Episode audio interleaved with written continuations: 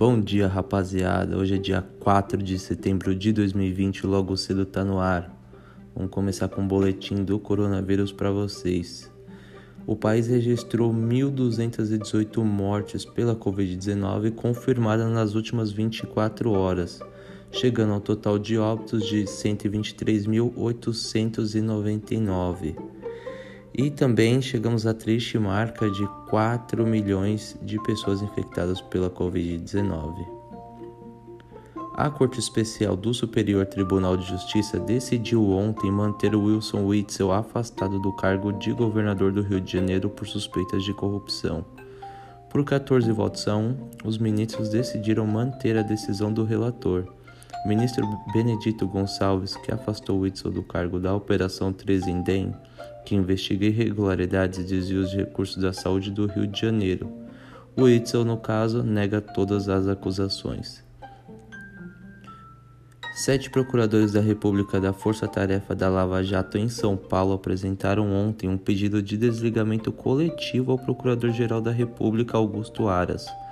No documento enviado à PGR, os sete procuradores pedem desligamento dos trabalhos na operação até o final deste mês e argumentam incompatibilidades insolúveis com a atuação da procuradora natural dos feitos da referida força-tarefa, doutora Viviane de Oliveira Martinez, que é a procuradora natural que assumiu as atividades do grupo em São Paulo no mês de março. Em Brasília, o presidente da Câmara dos Deputados, Rodrigo Maia, apresentou ontem a líderes partidários e a imprensa a proposta de reforma administrativa para os servidores da Câmara. O texto não é o mesmo da reforma administrativa do governo, que o presidente Jair Bolsonaro afirmou que entregará nesta quinta-feira ao Congresso Nacional.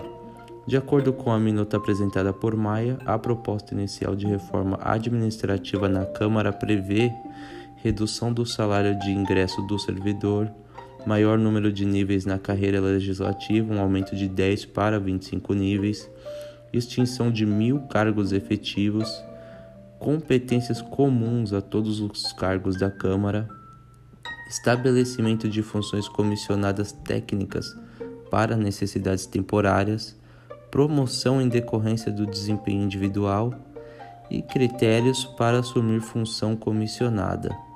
Segundo Rodrigo Maia, a ideia é melhorar o trabalho da Câmara dos Deputados, que para ele os salários iniciais são muito altos. Também ontem, o Banco Central lançou a nova nota de 200 reais, a tão aguardada, né? Após o lançamento, a nota com a imagem de um lobo-guará entrou em circulação. Essa é a sétima cédula da família de notas do real. O Banco Central encomendou à Casa da Moeda produção até dezembro de 450 milhões de cédulas do novo valor. Fico por aqui, vou passar a bola para o Cauê Isaac que vai mandar todas as notícias do mundo dos esportes. Muito obrigado e até mais.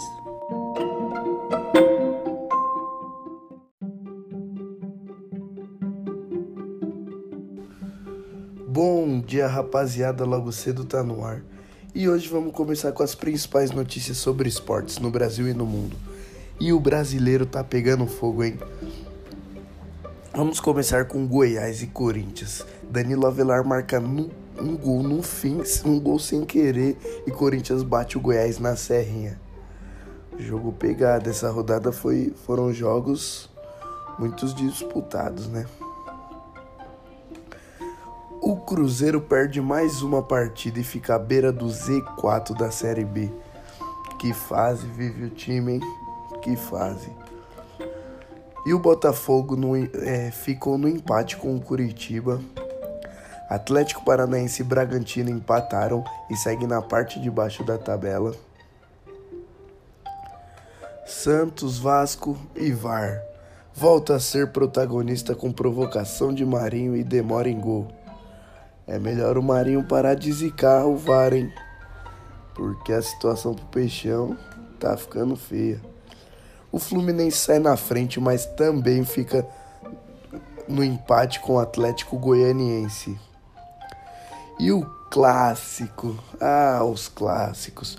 Vinícius decide de novo e Ceará leva melhor sobre Fortaleza no clássico. E os jogos.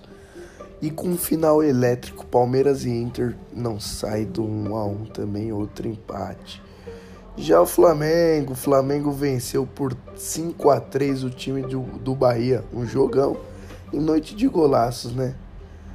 Vez com autoridade subiu na tabela. Faz tempo que o Flamengo não se não vencia assim, né?